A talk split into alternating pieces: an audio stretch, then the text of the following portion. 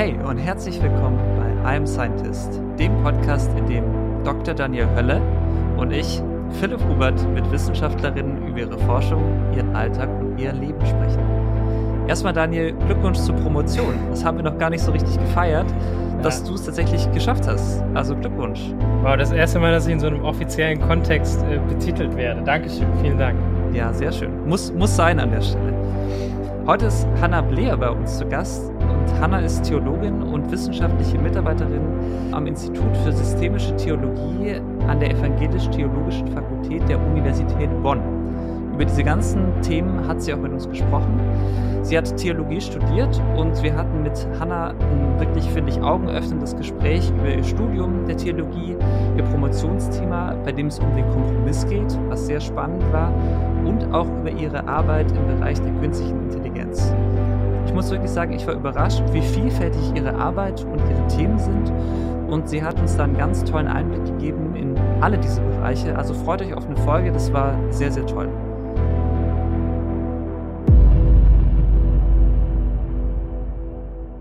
Du musst dich überhaupt nicht benehmen. Das würde ich jetzt schon mal drin lassen. das ist der erste Satz. Wo sitzt du denn gerade? Weil Daniel hat gemeint, dass du gar nicht in äh, Bonn bist. Nee, äh, ich lebe tatsächlich in Erlangen noch. Also ich bin ah. jetzt erst vor einem ah. Jahr nach Bonn gewechselt und ah, okay. ich wohne noch in Erlangen. Ich bin eine der typischen wissenschaftlichen Pendlerinnen. Ja. Aber okay. ist das, das ist doch ultra weit, oder? Es sind mit dem Zug von Tür zu Tür circa fünf Stunden. Boah. Und ja. wie oft musst du diese Strecke auf dich nehmen? Also ich habe äh, ein tolles Team, einen tollen Chef und ähm, ich darf mir das sehr frei einteilen. Aber im Semester, also jetzt haben wir ja gerade vorlesungsfreie Zeit, ja. da bin ich schon wöchentlich dort. Also ich bin immer drei Tage dort und komme dann wieder zurück. Ich finde es voll cool, dass du äh, auch Theologin bist, weil ich tatsächlich in der letzten Zeit mich sehr stark mit Theologie beschäftigt habe. Ich ähm, habe, also die, meine Frau ist ähm, Religionslehrerin und ihr Vater ist Professor ja. Ah. für Theologie, aber an einer, ich weiß nicht, ob das dann eine private Hochschule ist, in, in Marburg. Ja, ähm, an der ähm, Tabor. Ja, genau. Ja. Tabor ja. Ist, ist ihr Vater der, der Dekan oder wie sagt man? Mhm. Und ähm, ich bin katholisch aufgewachsen, bin jetzt nicht mehr in der Kirche. Und ich habe immer diese Welt nicht ganz verstanden, weil das in der evangelischen Kirche ja extrem kompliziert ist mit mhm. ähm, Denomination und es gibt irgendwie so 5000 mögliche Richtungen, wie sich diese Kirche aufspaltet. Und in, der katholischen Kirche ist es ja ganz klar so, egal wo du auf der Welt in den Gottesdienst gehst, er läuft immer ungefähr gleich ab. Und in der evangelischen Kirche, also es war mir nicht so bewusst, dass sich das erstens so aufgespalten hat. Und dann habe ich einen Podcast gehört von ähm, auch Theologe Thorsten Dietz, mhm, ja. der, ähm, vielleicht kennst du den sogar, ja. der eben in diesem Podcast so ein bisschen die evangelikale Landkarte zeichnet und was es da alles gibt und was für Themen die sich beschäftigen. Und äh, das fand ich ziemlich spannend, weil ich da auch so ein bisschen ähm, da so einen Einblick bekommen habe und auch irgendwie die Familie von meiner Frau besser verstanden habe. Ähm, weil, ja, was weiß ich, Freikirche, evangelikal, postevangelikal, Landeskirche äh, und CVJM, wo ist der einzuordnen und so, das war alles so ganz neue Dimensionen für mich, fand ich super spannend und ähm, ja, ich, ich, ich weiß nicht, wie es dir da geht. Ich, deshalb auch die, also jetzt äh, die, die Frage an dich, wo, wo würdest du dich da einordnen? Ähm, ja, es ist total spannend erstmal, dass diesen Hintergrund auch mit dem freikirchlichen Kontext eher. Ich ja. bin tatsächlich, wenn man so einteilt, landeskirchlich geprägt. Mhm, mhm, äh, aber eine kleine Anekdote dazu. Ich habe angefangen zu studieren in Neuendettelsau, ist eine kirchliche Hochschule von der mhm, Evangelischen mhm. Kirche in Bayern. Mhm. Und ich wohne praktisch, also 100 Kilometer entfernt bin ich aufgewachsen. Und ich bin dorthin gekommen, bin dann sonntags in den Gottesdienst mit den Kommilitonen so und ich saß in diesem Gottesdienst und dachte mir, huch, bin ich im Falschen gelandet? Wirkt so katholisch. Und aber vor mir saßen protestantische Diakonissen. Ja. Und ich dachte mir, aber die Diakonissen, die werden doch jetzt nicht im katholischen Gottesdienst sein.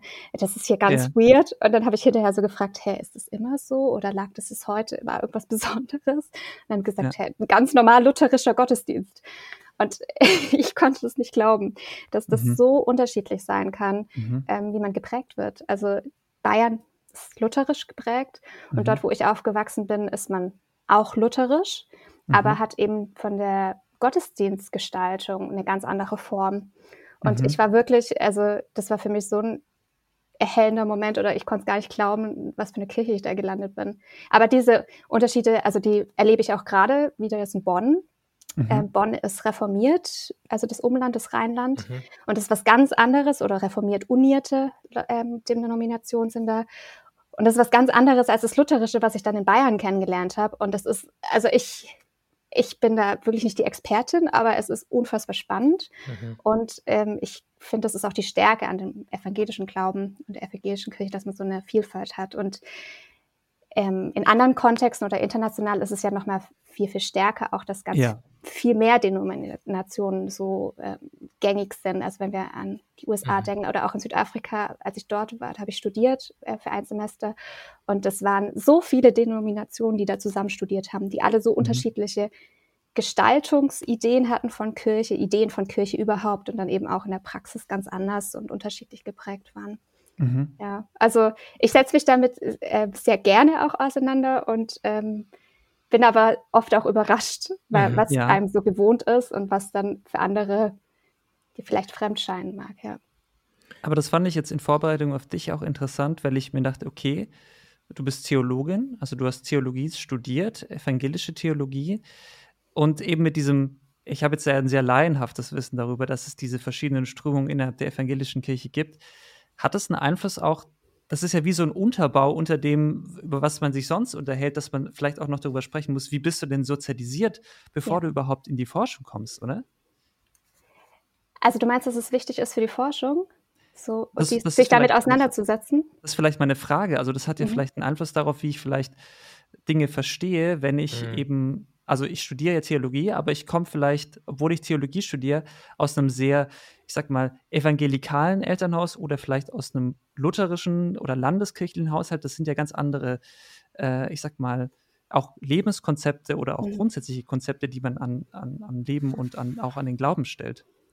Ja, also, also das würde ich absolut unterstreichen, dass das äh, eins der zentralen Dinge ist oder auch Auseinandersetzungen, die ich persönlich für mich geführt habe, als ich dann Theologie studiert habe, mhm. dass ich mich natürlich mit meinem mit meiner Herkunft auseinandersetzen musste. Das wurde hinterfragt. Also jetzt vom Spektrum her würde ich sagen, ich bin zwar landeskirchlich geprägt, aber um nochmal genauer zu werden, ich bin in Württemberg aufgewachsen und Württemberg, mhm. nicht Baden, mhm. Württemberg. Ja, ja, sehr katholisch. Ist einerseits in Richtung äh, Rottenburg darunter katholisch, aber mhm. super pietistisch geprägt, ja. evangelikale mhm. Strömung mhm. ist es. Und aus so einem Elternhaus komme ich auch. Also mhm. da, das ist nochmal, ich bin praktisch eigentlich den freikirchlichen Theologien, die da in Tabor oder auch an anderen Hochschulen, ähm, vor allem in Deutschland geprägt werden, manchmal näher vom, von der mhm. Glaubenspraxis, also zumindest so aufgewachsen, als den landeskirchlich-lutherischen Ansichten mhm. oder ähm, Praktiken. Und diese Auseinandersetzung ist total wichtig im Theologiestudium selbst. Es ist, finde ich, schon auch, das zählt oder gehört für mich zum Theologiestudium auch dazu, dass man sich eben pers eine Persönlichkeit herausbildet. Mhm. Das ist natürlich nicht primärer Fokus, aber dadurch, dass man Theologie studiert, meistens mit dem Ziel, Pfarrperson zu werden, mhm. war das für mich immer schon, das lief so mit, dass man, mhm. ich mich mit, mit meiner Herkunft auseinandersetze. Und um jetzt den Überschlag zur Ethik zu schaffen, ja. es ist natürlich auch für die ethische Reflexion unfassbar wichtig, und das ist auch das, was ich sagen würde, was eine theologische Ethik ausmacht, dass ja. man sich über seine Prämissen klar ist. Also mhm. was mhm. unterscheidet uns in den Prämissen, in unserer Reflexion dann, im Gegensatz zu einer angewandten Philosophie oder ähm, philosophischen Ethik. Und ich glaube, dass theologische Ethik da vielleicht auch manchmal stärker drin ist, sich selbst zu reflektieren, mhm. als philosophische Ethiken, die das manchmal vernachlässigen, woher sie kommen und was die Grundannahmen sind, von mhm. denen her sie kommen. Also deswegen, ja, das ist was ganz, ganz Zentrales und auch was, was mich in der ständigen Praxis auch mit anderen Menschen oder mit Sachverhalten, ethischen, mich beschäftigt. Warum denken Menschen, wie sie denken? Woher kommen die? Was sind die Glaubenssätze mhm. und Hintergründe, die Weltbilder, die Gesellschaftsbilder, die sie prägen? Ja. Was beinhaltet denn das Studium der Theologie für dich? Und warum ist es vielleicht auch ein Studium, das für mehr Menschen interessant sein könnte, als man zunächst glaubt? Also ja. ich könnte mir vorstellen, du hast relativ häufig die Frage gestellt bekommen, ah, du studierst Theologie, dann wirst du ja sicher Pfarrerin. Ja, ja, so bin ich auch gestartet. Also mhm. okay. ähm, ich hatte einen kleinen Abstecher noch gemacht in internationale Volkswirtschaft und dann schnell beschlossen, nee, das ist nicht so mein Ding. mhm. ähm, und habe dann schon mit diesem, bin mit dem Bewusstsein gestartet, hey, ich würde gern diesen Beruf machen. Mhm. Das war so immer mal mehr, mal weniger, hatte ich dann auch Lust drauf. Auch während dem Studium hat sich das stark verändert. Aber damit, mit dieser Perspektive studiert man Theologie. Aber das Theologiestudium hat sich dann rausgestellt, ist eigentlich viel besser und viel vielfältiger als nur diese Perspektive Pfarrperson sein. Mhm. Weil, ähm, also das Theologiestudium ist wirklich so ein Potpourri an tollen Fächern. Also wenn man mhm. sich gesellschaftswissenschaftlich, geisteswissenschaftlich interessiert, dann kann man da eben Literaturwissenschaften, antike mhm. Wissenschaften oder antike Themen äh, reflektieren, historische Themen, man kann aber auch äh, psychologische Themen, wenn es an Seelsorge mhm. und so weiter geht und pädagogische Themen ähm, studieren und eben auch, und das hat mich eben am meisten interessiert, die ganzen philosophischen Grundlagen und Themen sind sind einfach Bestandteil des Studiums mhm. selbst. Und das Schöne ist, dass man sich im Theologiestudium sehr, sehr gut profilieren kann. Also mhm. ich durfte mir immer aussuchen, was ich mache. Mhm. Und für mich war klar, ich bin irgendwie gesellschaftswissenschaftlich interessiert schon immer gewesen. Ähm, und ich bin ja einfach super schnell in der Ethik gelandet, weil da die gesellschaftlich relevanten Themen besprochen wurden, die aktuellen Themen und dann dieser ganze philosophische Unterbau und alle Nachbardisziplinen, die da dazugehören, die studiert man dann mit. Und das ist ja das Schöne am Theologiestudium, aber das kann auch das Herausfordernde sein, weil man mhm. ja schon vor einfach einer Menge und einer Vielfalt steht, wo man sich verlieren kann oder wo mhm. manchmal nicht so klar ist, wo, wo man sich vertiefen möchte oder ob das jetzt interessant ist oder nicht interessant.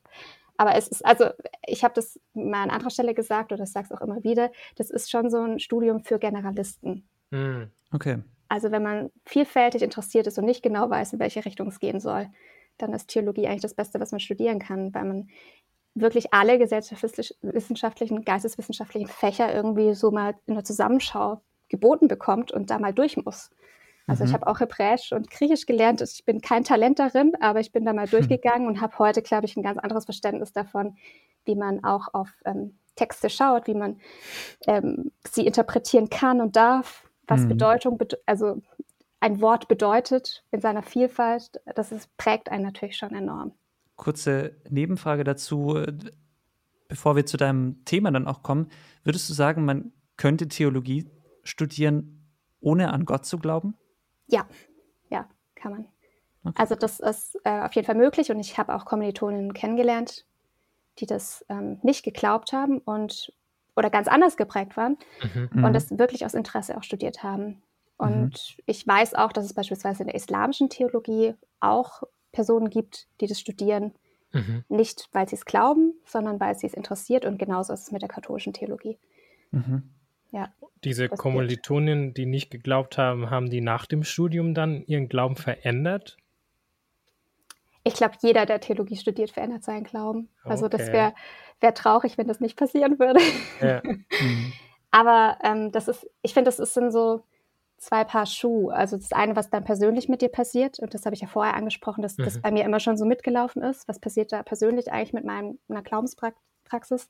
Und das andere ist, natürlich schaut man anders darauf, was es bedeuten kann für einzelne Personen, aber auch für eine gesamte Gesellschaft zu glauben, also in Gemeinschaft zu glauben oder Institutionen, die sich darum bilden, die sich einer Glaubensbotschaft äh, verpflichten da schaut man anders drauf und man reflektiert einfach so differenziert darüber. Mhm. Im besten Fall differenziert darüber. Ja, also das verändert schon. Ich habe als nächstes, wenn ich dann darf, direkt eine relativ große Frage. Und zwar geht es so ein bisschen über zu deinem Forschungsbereich.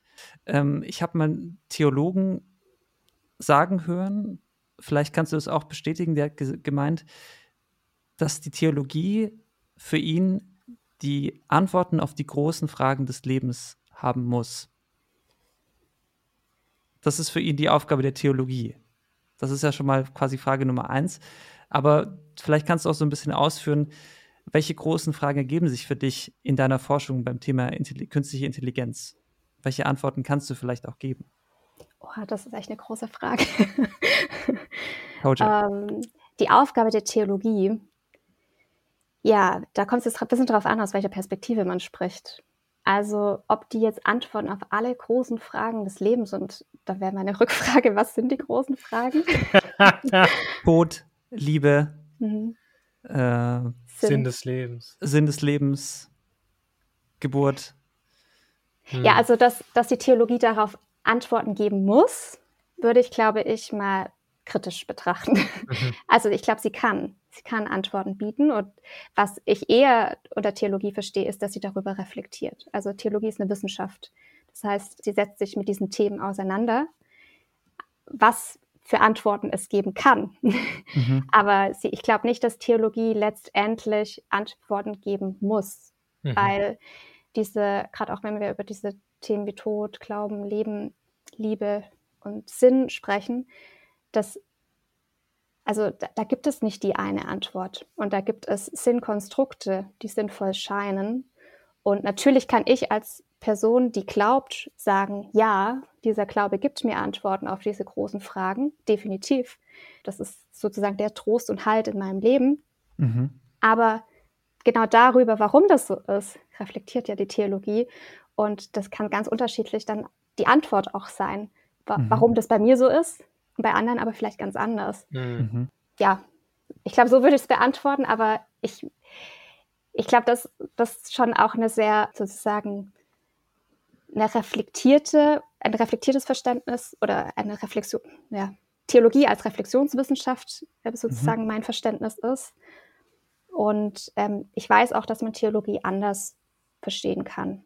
Und da gibt es auch unterschiedliche Deutungen. Mhm deswegen, ich möchte, ich, da, auch wenn das irgendwelche Kirchenleute das hören, dann habe ich immer Angst, dass man sich in Nesseln setzt, weil die das natürlich einen auch im Mund rumdrehen können. Weil, hey, die glaubt ja gar nicht oder was verbreitet die eigentlich an der Uni für Lügen oder Wahr ja. Unwahrheiten oder so. Also ich, da gibt es ganz unterschiedliche Strömungen, das zu markieren, ist, glaube ich, wichtig. Warst ja. du auch wirklich mal mit so einem Vorwurf konfrontiert? Also was man so im Evangelik evangelikalen Spektrum schon durchaus hört, ist, dass universitäre Theologie mhm. den Glauben kaputt macht. Mhm. Und deswegen gehen ganz viele der evangelikalen geprägten oder evangelikal geprägten Studierenden nicht an die Uni, sondern an Hochschulen, mhm. wo das viel, viel stärker auch nochmal mit der Glaubenspraxis verbunden ist. Mhm. Und ich kann das super gut nachvollziehen. Deswegen mache ich, glaube auch den Punkt einfach stark, dass es eine Reflexionswissenschaft oder eine Wissenschaft ist, die mhm. sich eben auch an gewisse Standards halten muss und im Gespräch ist mit anderen Disziplinen oder auch anschlussfähig sein kann und sollte. Hm.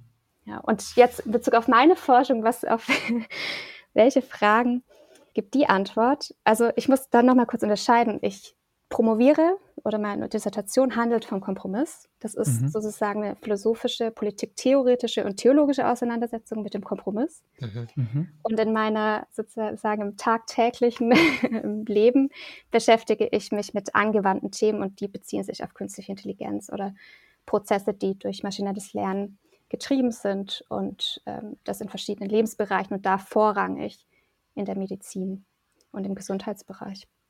Okay. Bevor wir da tiefer einsteigen, würde mich noch interessieren, du hattest ja vorher gesagt, Theologiestudium ist eher was für Generalisten. Wie hast denn du dann deine Nische, in der du jetzt bist, gefunden? Also wie bist du da reingeraten? Irgendwann hast du ja dann dich spezialisieren müssen, sozusagen. Ich kann mir vorstellen, genauso wie du gesagt hast, sie ist wahrscheinlich reingeraten. Ja. ja, also ich, ich glaube, ich war schon immer sehr, sehr politisch äh, interessiert und irgendwie da das hat mich immer schon fasziniert, wie Menschen zusammen Politik machen, zusammen mhm. handeln. Ich glaube, darum geht auch mal das nochmal auf die Frage, mhm. welche Antwort gibt meine Forschung, meine Dissertation auf die großen Fragen. Ich glaube, wie wir gemeinsam handeln können. Mhm. Das ist sozusagen mein Grundanliegen äh, in meiner Dissertation. Und das ist auch das, wo ich, ich bin einfach gerne Gemeinschaft. Ich bin so eine People-Person, die einfach auch gerne beobachtet, wie Menschen so mhm. funktionieren zusammen, wie man zusammen ja, Entscheidungen trifft, zusammen weitergeht, Lösungen findet. Und ich war schon immer sehr politisch interessiert und das habe ich mitgebracht ins Studium. Mhm. Und im Studium war das eben dieses Fach Ethik, wo diese gesellschaftlich relevanten Themen und die politisch aktuellen Themen besprochen wurden. Und ja, ich, also ich kann das gar nicht so genau beschreiben, aber es hatte einfach schon immer eine Anziehung auf mich. Und mhm. ich bin da wirklich dann, ich habe diese Veranstaltung auch hauptsächlich dann besucht. Hm. Also da mhm. war ich dann bei meinem jetzigen Doktorvater Peter Dabrock ähm, in der Veranstaltung und da war einfach klar, das mache ich gern. Das ist ein Thema, das mich interessiert.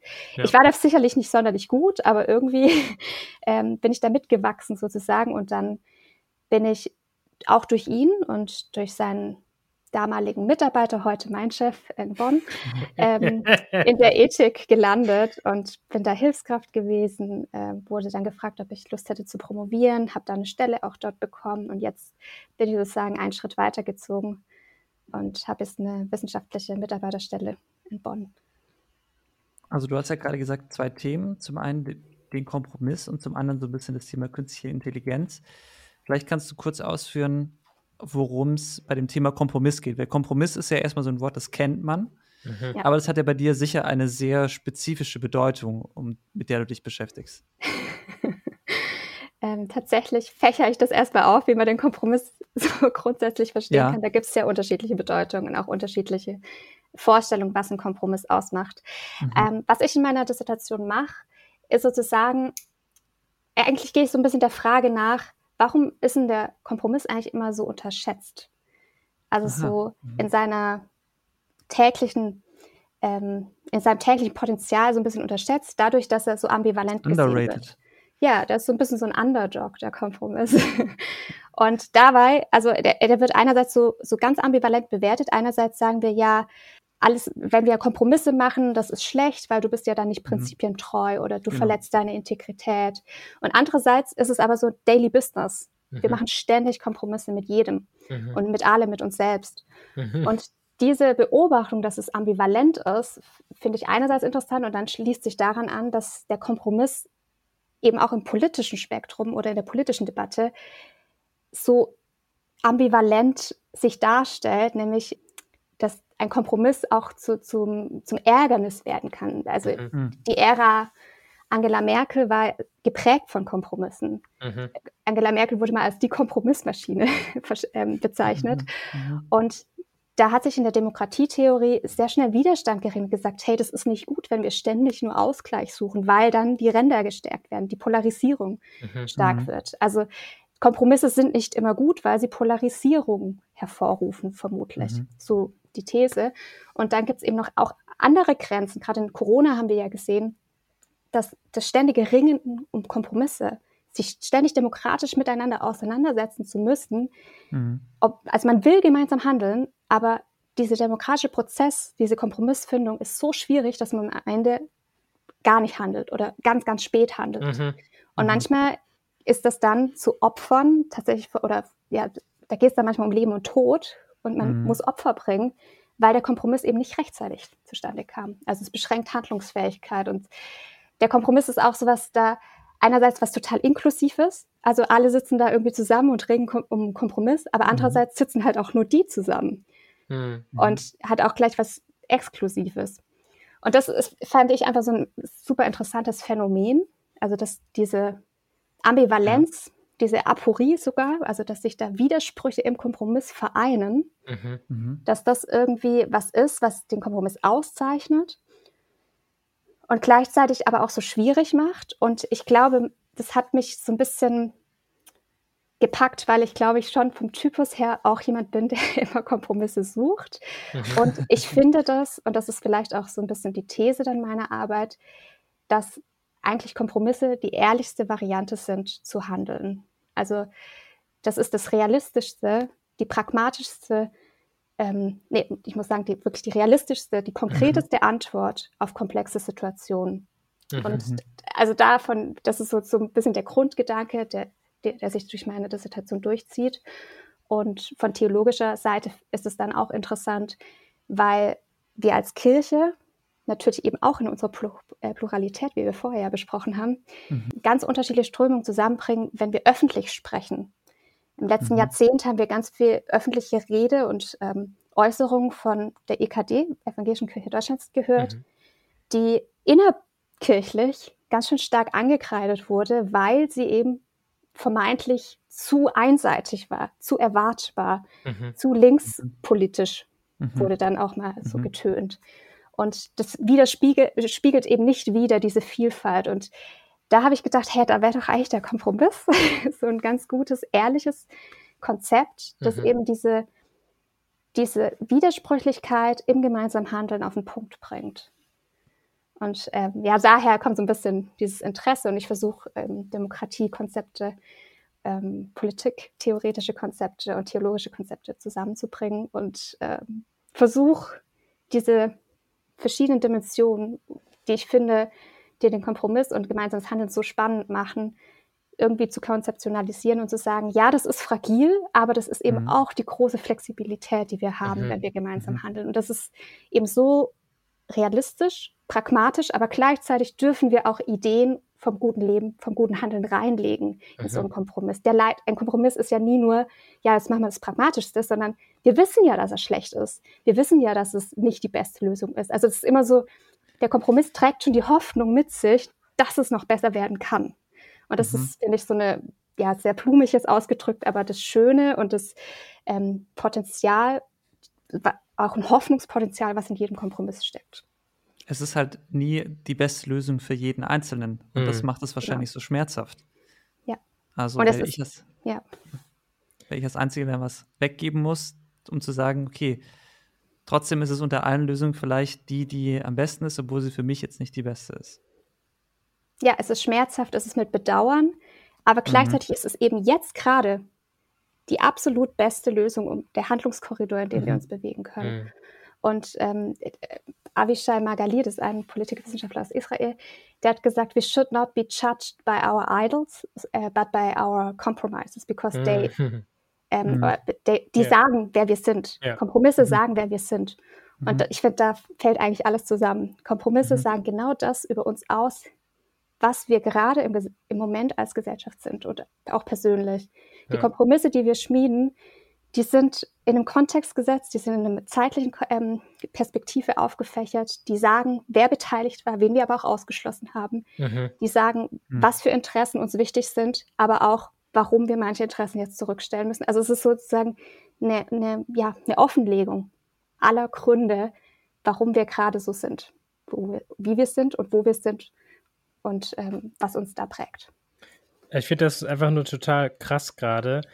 Ich glaube, ich habe noch nie so viel Input zu, zu Kompromiss bekommen ja, und so viel darüber nicht. nachgedacht. Und das eröffnet einem auch wieder so dieses, diesen Blick auf die Welt, diesen, diesen neuen Blick, wie man jetzt Kompromisse auch betrachten kann und anschauen. Und was mich mal interessieren würde, was das dann persönlich so mit dir gemacht hat. So zum einen, zum Beispiel jetzt im Privaten. Du hast ja gemeint, du bist Also, ihr wollt zusammenziehen, hast du gesagt? Ja, wir wohnen schon zusammen. Und äh, ihr Gott kommt eigentlich aus der Stadt, in die ihr jetzt ziehen werdet. Das klingt nach einem Kompromiss.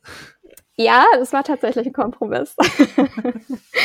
ja, ihr habt gemerkt, ich bin da voll on fire, weil ich wirklich, also ja, es ist schon, es ist schon ein Lebensthema. Also mhm. Kompromisse sind für mich also in jeder Hinsicht ja die Art und Weise, wie ich, wie ich handle täglich. Und mhm. ich versuche immer irgendwie Komplexitäten zu reduzieren, zu gucken, wie man gut handeln kann, was ein lebenswertes Leben ausmacht. Und das bedeutet eben mit den realen Gegebenheiten klarkommen, mhm. aber auch groß denken und große Visionen haben. Mhm. Und ich glaube, das ist vielleicht, ja, das, also, was macht es mit mir persönlich? Ich glaube, ich, ich werde da schon auch nochmal durch diese Forschung schon nochmal mehr auch zu der, oder mein Programm wird klarer für mich selber. Und das ist was total Schönes. Also ich habe vorher so erzählt hast, dass du diese, dieses äh, Wissen aus deiner Dissertation nicht mehr gebrauchen kannst aktuell. Mhm. Mhm. Da glaube ich, das ist was, wo ich gerade so gefühlt gerade anfange erst, weil ich einen eigenen Ansatz habe. Ja. Und den möchte ich eigentlich die ganze Zeit nur rausposaunen ja, ja. und damit alles anschauen. Aber es ist für mich so eine Eintrittskarte jetzt in diese akademische Welt einerseits und persönlich ist es schon so, dass ich mich ja als eine Realistin verstehen möchte, aber auch mit einem guten Touch Idealismus. Mhm. Und das bringt es für mich zusammen. Ja. Tiefer, ja. tiefer Einblick in deine Seele, die du uns oh Gott. gestattet hat. Schauen, ob das reinkommt. Was äh, die andere Frage, die ich dann aber hätte, ist wie, ist, wie ist das dann für dich, wenn du dir so die weltpolitische Lage hin und wieder mal anschaust? Ist das was, was dann eher so Frust auslässt, so, oh, könnt ihr nicht mal irgendwie Kompromissen sinnvoll schließen oder was soll das, mhm. was soll das? Oder ist es mehr so, ah, okay, da ist ein Kompromiss und das ist ganz nett? Äh, wie, wie, wie ist das für dich? Also die weltpolitische Lage ist sehr schmerzhaft, sehr oft. Ja, ja. Aber ich glaube, es geht uns allen so. Ja. Ich glaube, ich, ich habe eine große, eine große Sympathie für unsere Politikerinnen. Mhm. Also was das schon mit mir macht, ist, dass ich verstehe, dass ihr Daily Business genau das ist, was ich versuche zu beschreiben und dass das unfassbar schwierig ist. Also wenn ich mir zum Beispiel die Position der Grünen jetzt in dieser ganzen Ukraine-Krise und auch Energiekrise anschaue und wie oft einzelne Politikerinnen da unterschiedliche schwere Kompromisse mit sich selbst und mit ihren eigenen politischen Überzeugungen machen mussten für ein höheres Ziel oder um Sicherheit in Deutschland zu schaffen oder ähm, Energiesich Energiesicherheit mhm. oder auch um Frieden zu wahren. Ja, ich glaube, da wird sehr deutlich, was es bedeutet, Kompromisse zu schließen. Und ich glaube, ich habe ein hohes Verständnis dafür. Und vielleicht denke ich auch manchmal, ja, doch, ich denke sehr oft, könnten die nicht mehr besser verhandeln? Oder könnten die nicht offenlegen, dass es so schwierig ist zu verhandeln? Ah, ja. ja. Mhm. ja. Ich glaube, das, also ich glaube, dass manchen gelingt es, manchen Politikern, dass sie mhm. das offenlegen, mhm. wie schwierig diese Abwägung ist. Und das finde mhm. ich dann auch immer wirklich brillant, wenn die sagen, ja, das ist schwierig. Aber ja, manche hauen dann halt einfach ihre Floskeln ständig die gleichen immer wieder raus und man denkt sich, ja, erzähl mir doch einfach, dass du wirklich gerade haderst und dass das für dich mhm. auch bedeutet, mhm. dass du angetastet wirst, wirst, wirst, in deiner Integrität oder dass du deine Werte vielleicht gerade nicht leben kannst. Mhm. Und das, ja, also das würde ich gerne öfters hören, glaube Voll. ich. Der zweite Bereich, den du ja beschrieben hast, ist die Sache mit der künstlichen Intelligenz. Ist es etwas, was du, an was du quasi arbeitest, aber was nicht Teil deiner Promotion ist? Oder gibt es da auch einen Zusammenhang mit dem Kompromiss? Also in meiner Dissertation, da, da muss ich eine Monographie schreiben. Die Promotionsordnung ist ähm, da sehr eindeutig mhm, momentan. Okay. Und ja. ich war dann auf einem Projekt, auf einer Projektstelle und habe mich dann eben diesen Themen innerhalb dieses Projekts gewidmet und dann eben aber auch Artikel veröffentlicht zu dem Thema und ähm, ethische Reflexionen in dem Bereich sozusagen zu einem angewandten Thema äh, gemacht. Äh, in gewisser Weise hängen das natürlich schon irgendwie zusammen, weil ich diese ganzen Politiktheorien und auch philosophischen Grundsätze und Grundlagen natürlich auch reinbringe in mhm. diese Fragen, die, wir, die uns heute betreffen, wenn es darum geht, macht Digitalisierung in der Schwangerenversorgung, in, so einem, in dem Projekt war ich, also Smart Start, da haben wir uns beschäftigt damit, wie Digitalisierung in der Schwangerenversorgung Versorgung aussehen kann und welche Methoden künstlicher Intelligenz sinnvoll sind oder was die vielleicht auch für neue Erkenntnisse bringen und wie man das ethisch bewerten kann und möchte. Also damit habe ich mich dann eben in diesem Projekt beschäftigt. Und da spielt mhm. natürlich schon auch diese ganzen Theoriegrundlagen irgendwie eine Rolle. Mhm. Aber das wird wahrscheinlich in Zukunft nochmal stärker, wenn ich dann mit der Promotion fertig bin. Mhm. Dann werde ich das nochmal stärker forcieren, auch dass man meine, dass ich meinen Ansatz da nochmal stärker auf die angewandten Felder äh, appliziere. Das heißt, du entwickelst theoretischen Ansatz, der sich mit dem Kompromiss beschäftigt und das ist quasi auch deine Dissertation, eine genau. Monographie, genau. arbeitest aber angewandt in einem Feld, wo du dich ansatzweise mit dem Thema beschäftigst und wo auch dein Ziel ist, wenn ich das richtig verstanden habe, dass du dann deine Theorie, die du quasi in der Monographie entwickelst, dann auch stärker noch in die Anwendung bringen kannst. Also das ist so ein bisschen die Zukunftsvision, mhm, dass ich das okay. irgendwann auch mal meine, meinen Ansatz sozusagen auch nutzen kann für diese Felder. Ich bin also, wie gesagt, über diese Projektstelle zur künstlichen Intelligenz und zur Digitalisierung im Gesundheitsbereich gekommen. Mhm. mhm. Und von den Projektvorgaben war dann einfach klar, dass man eben auch sich theoretisch ähm, reflexiv mit den äh, ethisch reflexiv mit bestimmten Themen auseinandersetzt, zum Beispiel Fragen der Verantwortung, wie die sich verändert, wenn wir Systeme im Spiel haben, die ärztliche Entscheidungsfindung unterstützen. Mhm. mhm. Oder was ist mit Transparenz? Wie sieht das aus? Wie kann das so aussehen, beispielsweise, dass Patienten ähm, auch selbstbestimmt darüber entscheiden können, was sie sehen wollen, was sie vielleicht nicht sehen wollen. Mhm. mhm. Oder mhm. wenn es um Schwangerschaft geht, ähm, bis zu welchem Grad ist es auch irgendwie, wollen die Schwangeren denn eigentlich so digitalisiert werden und macht es Sinn, auch den Fötus zu, also da Daten abzugreifen mhm. und ähm, oder macht es Sinn, beziehungsweise wir reflektieren darüber ethisch, was eben ein guter Weg, ein verantwortungsvoller Weg wäre, mit solchen Daten umzugehen. Ähm, von okay. Mutter und Fötus und eben auch überhaupt allen Leuten, die in so einer Schwangerschaft involviert sind, auch von den Ärztinnen, Ärzten, Hebammen und so weiter. Mhm. Ja, also das Projekt, das läuft auch noch. Die Studie, die hat sich wegen Corona ein bisschen verzögert. Mhm. Okay. Ich mache mal Werbung, da kann man noch teilnehmen. Mhm. Smart Start. In die Show Notes. ja, auch remote kann man da noch teilnehmen. Da haben wir nämlich ja. auch einen digitalen Mutterpass mhm. entworfen und das soll, ist auch vom Bundesministerium für Gesundheit ähm, gefördert. Deswegen waren die natürlich interessiert, dass man bestimmte Dinge auch äh, ausprobiert und in die Anwendung oder mal in der Anwendung austestet. Und der digitale Mutterpass ist zum Beispiel ein, eine Sache davon. Und ja, die Studie läuft gerade. Ich bin total gespannt, was mhm. da für. Ergebnisse noch auf uns warten. Und was, was wäre dann so, du hast über Ergebnisse geredet, was wäre dann so ein Resultat? Also würde, würde man dann so, so Best Practices daraus entwickeln, so Richtlinien oder? Genau. Ja. Also ähm, unser Teilprojekt beschäftigt sich dann, wir haben einerseits eben so normative Analysen, beispielsweise, was ich gerade gesagt habe, mit der Transparenz oder auch mit Verantwortung. Mhm. Und das andere Ziel ist eben auch, dass wir darüber nachdenken, wenn das in Anwendung kommt. Also wenn wir digitale Devices haben, die die Schwangerschaft begleiten und vielleicht sogar die Untersuchung einfacher machen, einen digitalen Mutterpass haben, wenn das alles so passiert, was müsste dann reflektiert sein? Welche, welche ähm, ja, Richtlinien müssten dann gelten oder mhm. wie müssten Richtlinien auch verändert werden? Und mhm. da ist unsere Ziel des Teilprojekts, dass wir eine Governance, nennen wir das, mhm. entwerfen, die eben genau diese ganzen Teilaspekte der Digitalisierung der Schwangerschaftsversorgung einmal durchdekliniert. Mhm. Und da gehört eben auch die rechtlichen Aspekte dazu, da gehören die Good, äh, Good Practices dazu, Code, Code of Conduct mhm. ähm, gehören dazu und eben auch die Ergebnisse der empirischen Forschung von unseren Partnern mhm. und Partnerinnen und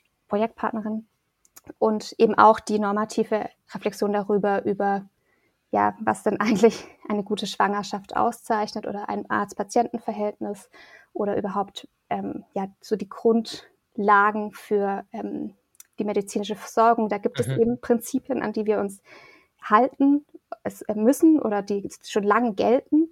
Und was bedeutet das dann, wenn künstliche Intelligenz dazu kommt? Wie verändern sich da vielleicht auch Prinzipien oder kommen neue Prinzipien dazu? Was für Prinzipien sind das zum Beispiel?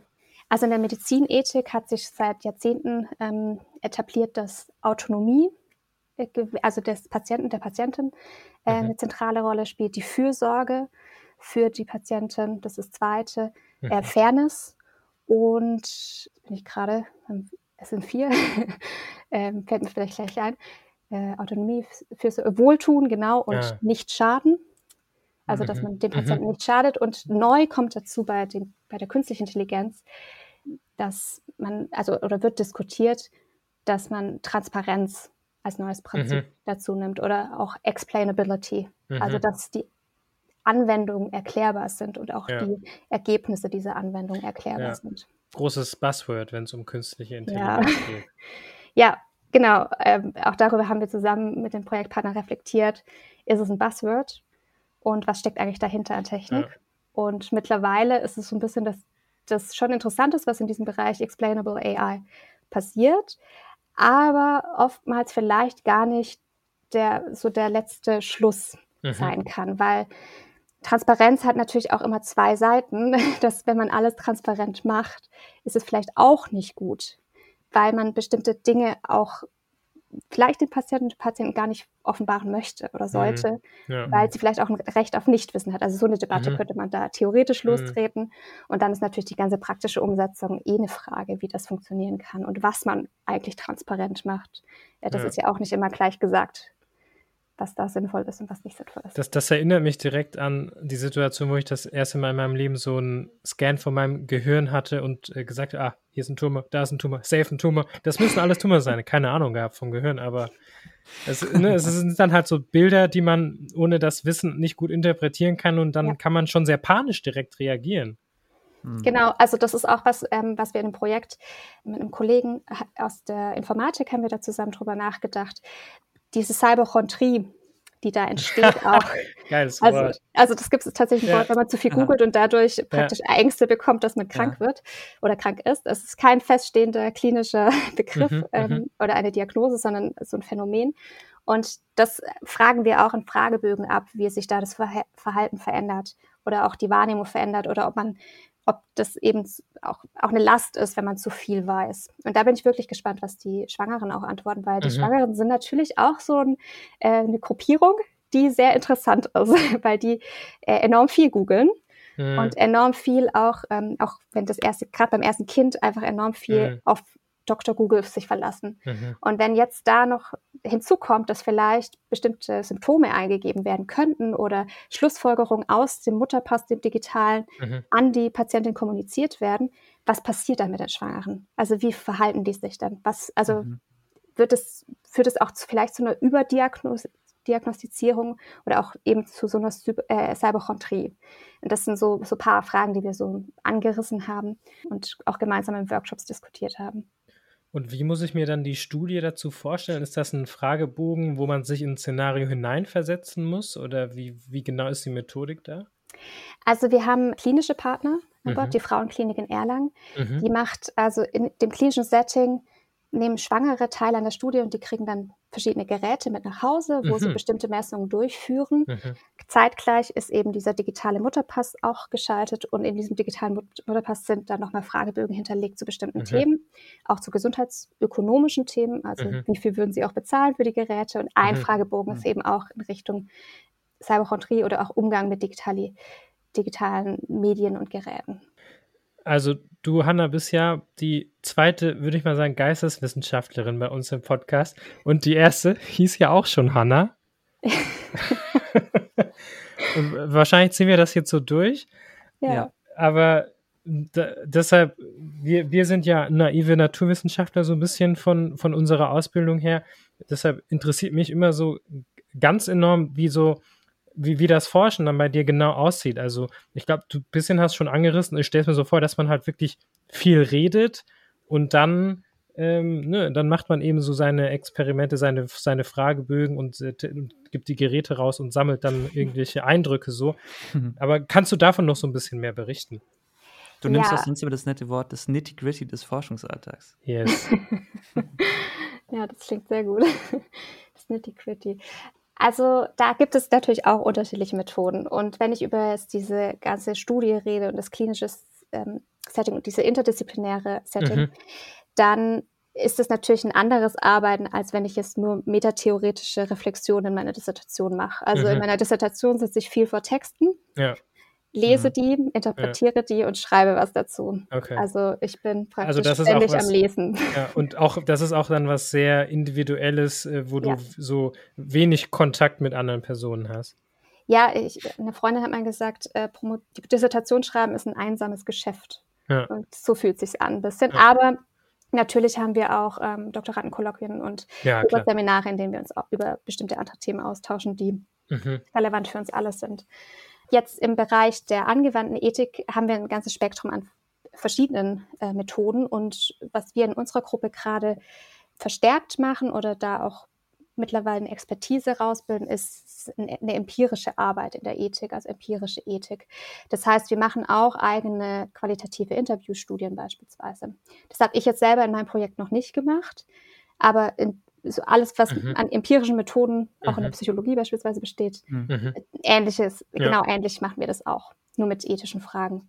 Im Bereich jetzt, in dem ich gearbeitet habe, habe ich jetzt normative Analysen gemacht. Das heißt, bestimmte Buzzwords, sage ich mal, oder Konzepte sind irgendwie relevant, wie Autonomie, Verantwortung, Transparenz. Und dann untersuche ich sozusagen alles, was es dazu gibt im Netz, Transparenz und KI. Mhm, mhm, und dann ähm, ist natürlich viel auch Literaturrecherche, aber dann auch schon dieses theoretische Hintergrundwissen, die philosophischen Ansätze, die man damit verbindet, müssen dann dazukommen. Also es ist einerseits klassische Literaturarbeit, mhm, aber mhm. andererseits schon auch dieses im Diskurs, was zeichnet sich denn da eigentlich so ab? Was wird denn diskutiert und welche theoretischen Ideen kann man damit verbinden?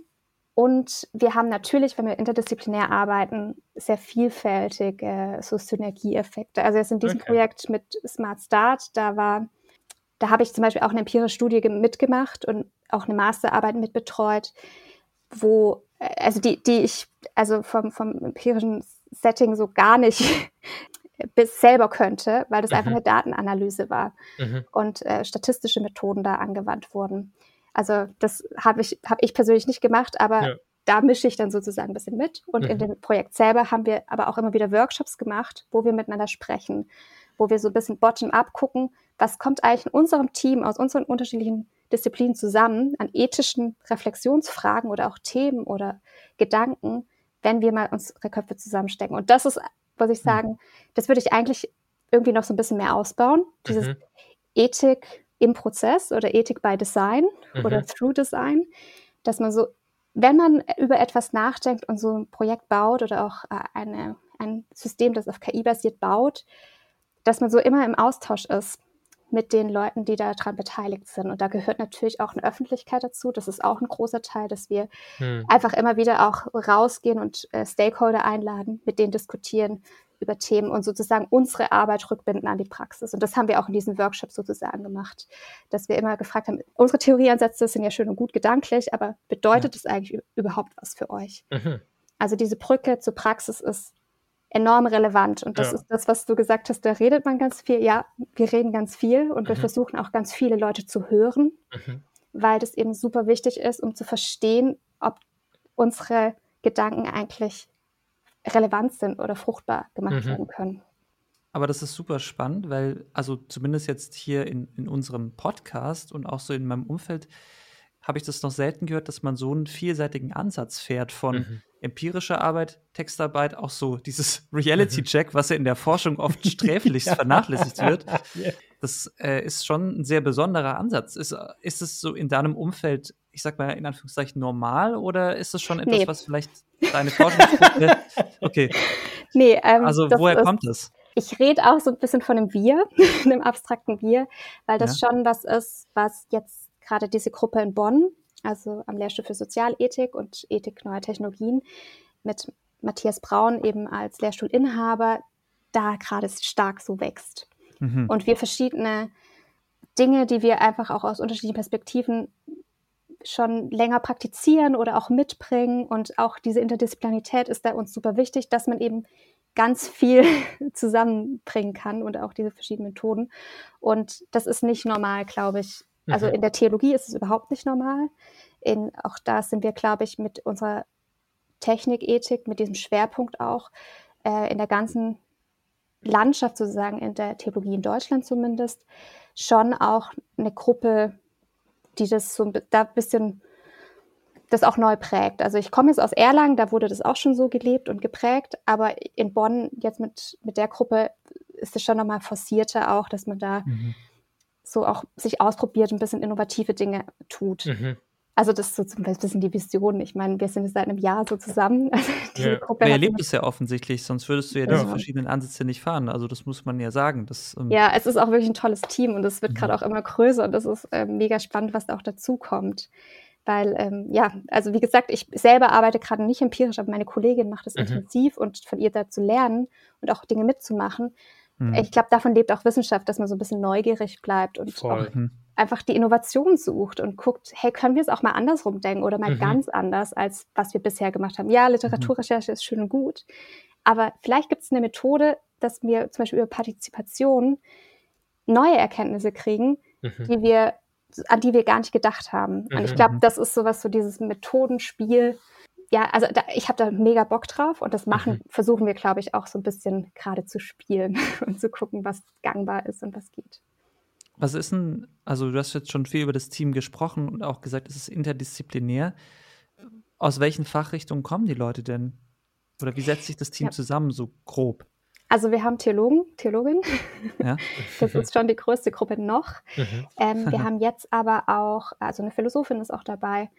Wir haben jetzt einen Bioethiker, also der auch philosophisch geprägt ist, aber sich spezialisiert hat in der Bioethik und ein Neuroethiker, also der sozusagen Neurowissenschaften, Kognitionswissenschaften und Ethik mhm. verbindet. Mhm. Das ist so das Spektrum momentan. Aber grundsätzlich glaube ich, je nachdem, wie viele Projekte dann auch dazukommen und wer da noch zu dazukommt, haben wir, glaube ich, schon eine große Offenheit auch, dass man irgendwann mal wirklich auch mit Data Scientists zusammenarbeitet mhm. oder auch, mhm. ähm, mhm. also wir hatten auch Bewerbungen, die sehr, sehr vielfältig und sehr bunt waren. Und ich mhm, glaube, ja. wenn das passt menschlich, dann ist man da, glaube ich, so jeder Disziplin irgendwie offen, solange es irgendwie eine Verbindung gibt zum Projekt. Mhm. Also auch Kulturwissenschaften ähm, zum Beispiel wären super spannend oder auch ja, ähm, ja Ethnologen, Anthropologen, whatever. Also da gibt es mhm. einfach so viel, was, was interessant ist. Aber gerade jetzt in diesen Bereich, im Kernteam sind es eben diese Wissenschaften, aber wir haben Projekte und dazu gehört auch der Sonderforschungsbereich, bei dem ich assoziiert bin. Das ist natürlich super interdisziplinär. Da sind wir die Minderheit mit unserer Ethik. Da gibt es mhm. ähm, eben die Leute, die maschinelles Lernen machen, also Computer Scientists, da gibt es Psychologen mhm. ähm, im Team, da gibt es äh, Elektro, ja, oh je, Elektroingenieurwissenschaften oder mhm. ich weiß gar nicht, wie die alle heißen, aber ja. sehr, sehr viel technische Fächer auch und auch Medizinerinnen nochmal aus der Palliativmedizin, die sich dann eben grundsätzlich mit dem Thema Sensortechnologie im medizinischen Kontext auseinandersetzen. Muss er vielleicht noch mal kurz erklären für diejenigen, die das nicht wissen. Sonderforschungsprojekt ist von der Deutschen Forschungsgemeinschaft, nehme ich mal an, und das sind dann übergreifende Projekte über Arbeitsgruppen, über Universitäten hinweg. Genau.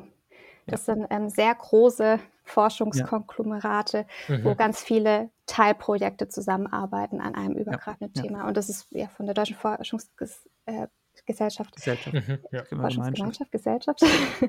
ähm, ein, eine der größten For Förderungen auf jeden Fall, glaube ich. DFG. Googelt ja. es selber. DFG. der Podcast, der Anspruch hat an seine HörerInnen. Ja, aber es ist ein riesen, das ist ein riesen, riesen Projekt, läuft über sehr viel, ja. also ich glaube jetzt äh, vier Jahre, dann nochmal vier Jahre, wenn man hm. die Zwischenevolution gut gelingt, ja. Das ist eine lange Zeit. Ganz, ganz naive Frage, wie unterscheiden sich denn äh, Theologen und Philosophen voneinander? Ist das Merkt man das so in der, in der Art zu denken oder ist das schon auch sehr viel oh, Überschneidung? Ja. Okay, ja. ich hatte, wir hatten jetzt erst einen Workshop mit Philosophen oder ja. da war eine Mehrheit von Philosophinnen mhm, da mhm. und ich habe da so viel dazu gelernt. Also das mhm. ist schon nochmal ein also es kommt auch bei der Philosophie auf die Schule an. Und da waren mhm. sehr viele analytische Philosophen da. Und das, die denken anders, die argumentieren anders. Also da ist ein mhm. Argument, ähm, wird da eben in seinen Einzelteilen sehr logisch auseinandergenommen. Ja. Und wir sind eher so ein bisschen so, ja, wir haben da so eine Idee, ein Konzept, mhm. das verargumentieren wir irgendwie. Ja. Und bei denen ist viel logisch aufgebaut. Aber grundsätzlich unterscheidet sich Philosophie und Theologie einerseits natürlich in den Fachrichtungen, die innerhalb studiert werden und auch mhm. welche mhm. Schwerpunkte es gibt. Und ich würde sagen, jetzt in der Ethik unterscheidet sich sehr, sehr stark von den Prämissen, von denen wir ausgehen und dass wir natürlich in der Theologie, der theologischen Ethik ein Partikularinteresse so oder eine partikulare Ethik in gewisser Weise sind, die natürlich einen universalen Anspruch hat, aber ja, da nochmal spezifischer sozusagen auf eine Gruppierung zugemünzt ist und davon herkommt. Also die Prämissen mhm, unterscheiden mhm. sich sehr, sehr stark. Und wie nimmst du dann jetzt, wo du so viel Exposure für, für das Thema künstliche Intelligenz hast, wie nimmst du die Berichterstattung darüber wahr? Ist das dann, bist du da, ist das äh, eher sehr kritisch, wo du denkst, das ist hier nicht zu Ende gedacht, hier, hier werden jetzt gar nicht mehr irgendwelche ethische Rückschlüsse gezogen oder ist es zufriedenstellend? Also, ich weiß nicht, ob ihr das mitbekommen habt. Anfang des Jahres oder im Frühjahr gab es mal diesen offenen Brief von mhm, ähm, ja. verschiedenen CEOs ja. dieser großen Tech-Unternehmen. Ja. Und Elon Musk war auch dabei und ganz, ganz viele andere Wissenschaftlerinnen auch. Und in dem Zusammenhang, da war ich schon irgendwie ein bisschen frustriert, weil die haben in diesem Brief gefordert, dass ein ähm, Moratorium ja auf die KI-Forschung oder gerade in den Large Language Models auch gelegt mhm. wird und dass man sechs Monate mal aussetzen möchte und dann über Richtlinien nachdenken sollte. Also mhm. diese Leute, die mhm. dann zuständig mhm. sind. Man sollte doch mal seine Kräfte bündeln. Ja. Und da dachte ich mir schon so, also das machen wir doch schon seit Jahrzehnten jetzt irgendwie, oder? Also ich noch nicht seit Jahrzehnten, aber seit einem Jahrzehnt denken wir darüber nach ja. wie man mhm. das regulieren kann, was ja. gute Ideen und ethische Ansätze sind. Mhm. Und das war so ein bisschen so wie so ein Schlag ins Gesicht, fand ich auch, dass man mhm. so jetzt so ein Moratorium fordert. Und eigentlich, also mir, für mich war das auch ich fand es auch deswegen so erschreckend, weil die einfach so ein dystopisches Bild von KI gezeichnet haben. Mhm. Und das natürlich mit einer Macht auch kommuniziert haben. Also steckt erstens Geld dahinter ja. und zweitens vermeintlich Ahnung und Wissen und mhm. ähm, Einblicke. Und dann wird da so ein dystopisches Bild, oh, die KI gefährdet unser aller Leben. Also so ungefähr grob zusammengefasst. Und das fand ich schon auch die Berichterstattung dann darüber teilweise erschreckend. Gleichzeitig gab es aber auch kritische Stimmen, Gott sei Dank, die das auch gut eingeordnet haben und dann auch gesagt haben, ja, eigentlich irgendwie wirkt es eher wie so ein Werbecoup oder Mediencoup, dass man aufmerksam machen möchte auf seine Projekte und seine Dinge, die man tut. Insgesamt fand ich aber, oder habe ich dann eben aus meinem Umfeld schon auch gehört, die jetzt nicht so viel mit KI zu tun haben. Hey, Hanna, er, erzähl mal. Kannst du mir mal, ist es wirklich so gefährlich? Muss ich mir jetzt Angst machen? Boah, das wirkt mhm. so krass und ich habe Angst. Aber man hat immer das Gefühl, ich, die Roboter werden morgen ja. irgendwie ein, ein, einmarschieren irgendwie in die Städte oder so. Und das, also das, dieses, also da dachte ich mir so, das ist nicht der Sinn der Sache. Also das, da sind wir einfach schon weiter. Wir sind mhm. schon weiter hinter, oder wir haben über die Dystopie natürlich nachgedacht. Aber glaube ich auch zahlreiche Filme darüber. Oh, viel zu viele. Und wir, wir haben aber auch eben die Chancen muss man auch ähm, reflektieren. Und ich bin nicht, dass ich denke, das ist alles gut, aber wir setzen uns sehr, sehr kritisch mit realen Szenarien auseinander, gerade im Gesundheitsbereich. Was ist ein reales oder realistisches Szenario für einen guten und verantwortungsvollen Umgang mit äh, Hilfsmitteln, die enormes Potenzial haben in der Früherkennung, in der Diagnostik, die Arbeit mhm. erleichtern möglicherweise. Und das machen wir sehr, sehr konkret und wir haben sehr konkrete Probleme, nicht dystopische Probleme, mhm. die wir jetzt und hier und heute lösen müssen. Beispielsweise, wie gehen wir um, wenn solche Systeme diskriminieren? Mhm. Und dann ja. wird da so ein großes ähm, eine große Vorstellung, eine Vision gezeichnet, die Angst macht. Das finde ich schon eher traurig. Und ich finde es dann auch traurig, wenn Journalistinnen aufspringen. Mhm. In den Qualitätsmedien, muss ich sagen, wird schon sehr, ich finde schon gut darüber berichtet. Also mhm. ich lese das auch immer mit Interesse, weil ich mir dann auch immer natürlich auch Beispiele raushole und mhm. mal gucke äh, für Vorträge, was, was man davon lernen kann und so. Natürlich empfinde ich es jetzt so als KI-Ethikerin, die sich äh, sozusagen der Anspruch ist, immer noch mal einen Schritt dahinter zu denken oder auch noch mal eine Ecke weiter zu denken oder auch Szenarien im Blick zu haben, die Leute nicht gleich im Blick haben, mhm. empfinde ich das schon manchmal auch sehr oberflächlich und sehr ja. einführend. Mhm. Mhm. Ja, und jetzt, ich glaube, was, was so ein Momentum war, wo das, wo finde ich, wo besser recherchiert wurde und besser das auch eingeordnet wurde, war, als die Large Language Models so stark jetzt in Fokus gerückt sind mhm. und jetzt mhm. auch momentan was da für Fortschritte einfach erst gerade passieren, wo wir im alltäglichen Leben davon betroffen sind. Da wird zum ersten Mal, glaube ich, wirklich so auf einer Ebene über KI diskutiert, die irgendwie so realistische Szenarien, also nicht nur, oh, das nimmt uns alles allen die Arbeit weg, sondern was passiert eigentlich, wenn Sprache bestimmte Bilder vermittelt? Was passiert, wenn Sprache bestimmte Schlussfolgerungen zieht? Können wir denn eigentlich noch neues Wissen haben oder ist es immer dann redundant, mhm. was da kommt und so weiter? Oder sind wir da gefangen in einer Wissensblase oder so? Ja. Keine Ahnung, also alles Mögliche, was da eben an Themen diskutiert wird. Ich habe den Eindruck, das ist im öffentlichen Raum mhm. jetzt dadurch stärker angekommen, dass es eben genau mhm. diese philosophischen Fragen auch dahinter ähm, in Blick genommen werden und diskutiert werden. Auch sicherlich dadurch, dass man mit einer Anwendung wie JetGPT einfach das selbst machen kann. Also mhm. früher ja. war das ja so hinter dieser Wand verschlossen. Ich muss zumindest ein bisschen programmieren können, damit ich mal so ein, so, eine, so ein Modell anzapfen kann. Inzwischen ist es ja so, dass es ein, ein User-Interface habe, das mir mhm. das quasi abnimmt. Ja, und also, ich glaube, das ist so der Unterschied. Man erlebt selbst, mhm. dass wenn ich unterschiedliche Dinge eingebe oder zweimal das Gleiche eingebe, es kommt unterschiedliches raus oder so. Mhm. Oder ich, wenn ich kritische Fragen diesem Bot stelle, dass der in bestimmter Weise antwortet. Mhm. Beispielsweise sehr, sehr diffus oder so ein bisschen abstrakt oder vielleicht sogar diffamierend. Das mhm. erlebe ich selbst. Also ich glaube, da, da passiert einfach was auch schon an ethischer Reflexion jetzt im Alltag, die ich unfassbar wertvoll finde. Und ich glaube, da warten auch ganz viele neue empirische Untersuchungen, die, die ja. interessant sein könnten. Wo würdest du deine Arbeit oder dein, dein Wissen dann nochmal so ein bisschen einordnen von, ich sage jetzt mal, programmierst du manchmal auch selber oder also du musst ja schon auch ein Verständnis haben von den Algorithmen, die, die hinter der künstlichen Intelligenz stecken? Oder ist es auch so auf einer Ebene, dass du sagst, ich beschäftige mich quasi nur mit dem Endprodukt, das quasi, was das macht? Oder geht es auch schon darum, wie kommen diese Algorithmen überhaupt zustande? Oder was steckt dahinter?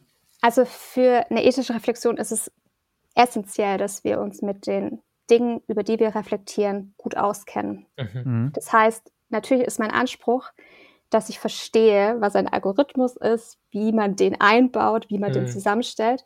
Aber ich habe das selber noch nie gemacht. Mhm. Also mhm. mhm. ich sage immer, nach meiner Doktorarbeit werde ich noch ein kleines Studium dranhängen, dass ich einfach auch so Daten, Data Science oder irgendwie sowas, dass ich einfach Grundverständnis davon habe, wie ja. das läuft. Weil das ist ja schon einfach wichtig, dass wir wissen, um was, von was wir da reden. Ich muss schon sagen, dass ich gerade wenn ich dann mit Computerwissenschaftlern spreche, da einfach oft auch viel lerne durch also immer noch viel lerne und das einfach auch für mich nach wie vor komplex ist nachzuvollziehen. Aber es ist schon mhm. der Anspruch, dass ich, wenn ich über etwas spreche, über irgendwelche Systeme und die ethisch untersuche und reflektiere und deren Einsatz, dann will ich das wirklich bis mhm. ins letzte Detail nachvollziehen können.